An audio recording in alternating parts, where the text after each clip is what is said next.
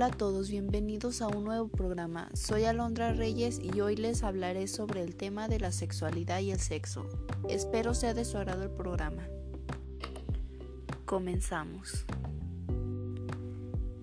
En primer lugar, ¿qué es la sexualidad? Bueno, pues la sexualidad es una parte normal, saludable y natural de quienes somos a través de cada etapa de la vida. Nuestra sexualidad no solo incluye el comportamiento sexual, como muchas personas lo pensábamos, sino que incluye nuestros cuerpos y cómo funcionan. Esto se refiere a que es una herramienta para manifestar los sentidos, las emociones y el placer. El cuerpo siente, tiene necesidades, exige amor propio y es el lugar que permite la reproducción de la especie.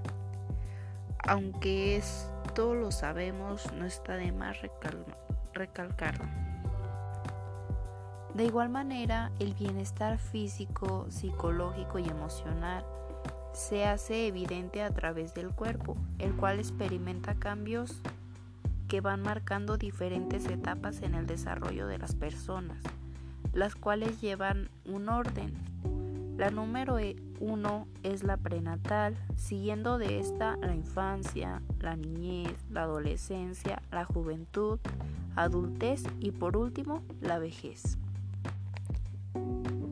Ahora que les hablé un poco sobre el cuerpo en el tema de la sexualidad, pasaremos a hablar sobre los valores en la sexualidad.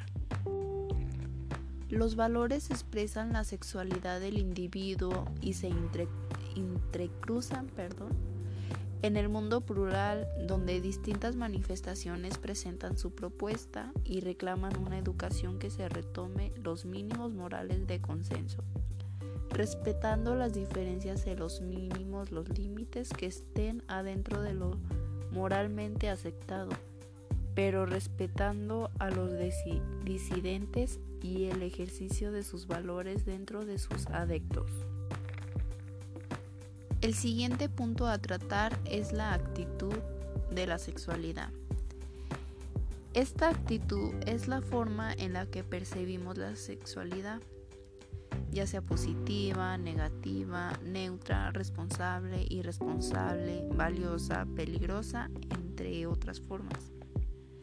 Las actitudes se forman a partir de las experiencias personales, los modelos de personas importantes en nuestra vida y por aquello que se enseña a través del sistema educativo y los medios masivos. La primera actitud que aprendemos viene del hogar el niño nace entre brazos y es acariciado, tocado y marcado por las personas que lo aman. Con estas experiencias, el niño no solo aprende que las caricias son equivalentes al afecto, sino también que las personas que nos acarician y nos aman están establemente ligadas a nosotros por lazos familiares y sociales relativamente estables. La sexualidad incluye los crecimientos y sentimientos de la vida, el amor y la gente en nuestras vidas, como ya les hablé un poco de eso en lo anterior.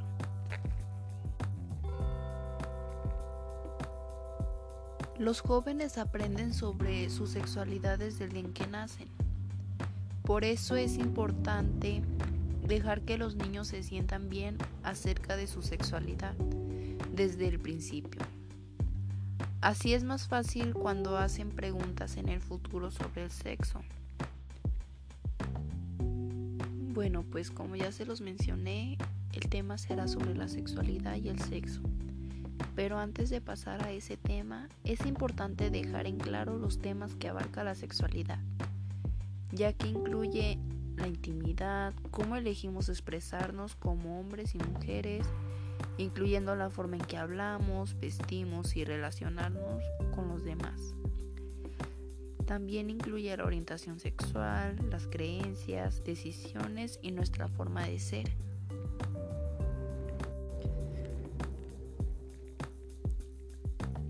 Ahora pasemos al siguiente tema.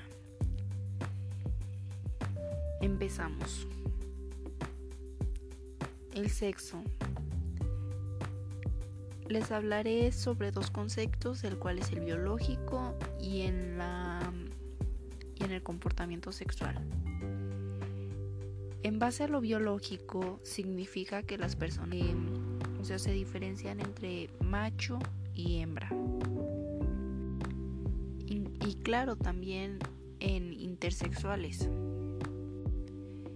El concepto en base al comportamiento sexual por lo general implica en tocarse a sí mismo o a otra persona en maneras que estimulan los sentimientos sexuales y el placer.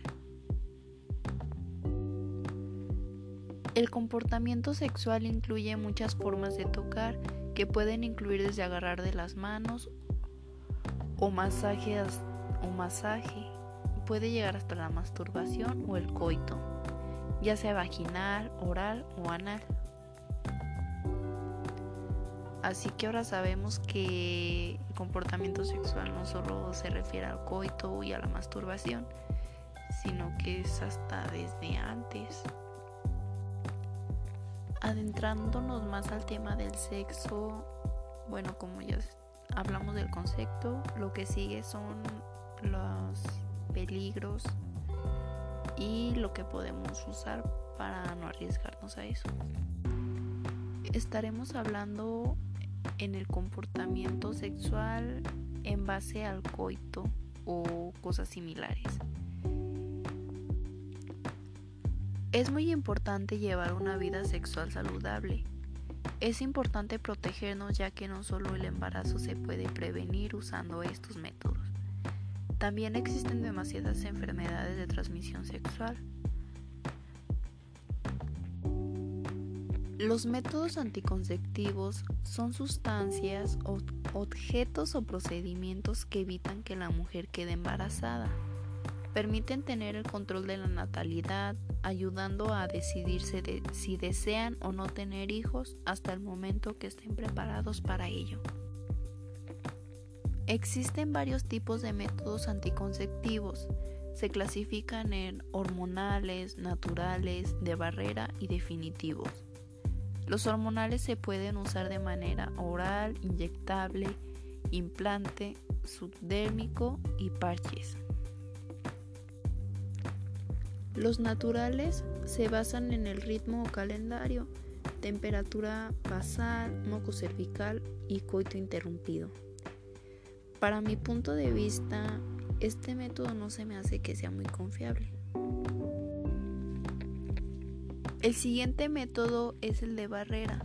Incluye el condón masculino y femenino, las espermicidas y dispositivo intrauterino, mejor conocido como el DIU.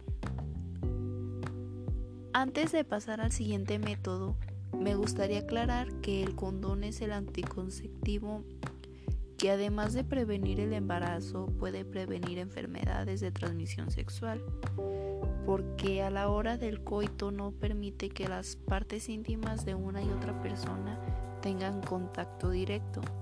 Y gracias a esto no hay contacto de fluidos y de esta manera no hay transmisión de alguna enfermedad. El siguiente tipo de método anticonceptivo es el definitivo. Se refiere a la vasectomía y oclusión tubárica bilateral o salpingoclasia. Creo demasiado importante este tema para los jóvenes porque sabemos muy bien que un embarazo es un cambio en nuestras vidas. Digo por los jóvenes porque en los últimos años se han visto demasiadas personas jóvenes en esta situación y la mayoría de las veces se ven obligadas a dejar sus estudios para llevar esa gran responsabilidad. Eso también es un gran riesgo para la vida de las jóvenes, ya que muchas jóvenes mueren a la hora del parto. Algunas personas han llegado a pensar que desde que las mujeres empiezan a arreglar, ya está preparado su cuerpo para poder embarazarse, pero no es así. Eso solo es el comienzo del desarrollo de la mujer. Los estudios han demostrado que la edad en la que se puede concebir un hijo es a partir de los 20 años, ya que el cuerpo está más desarrollado.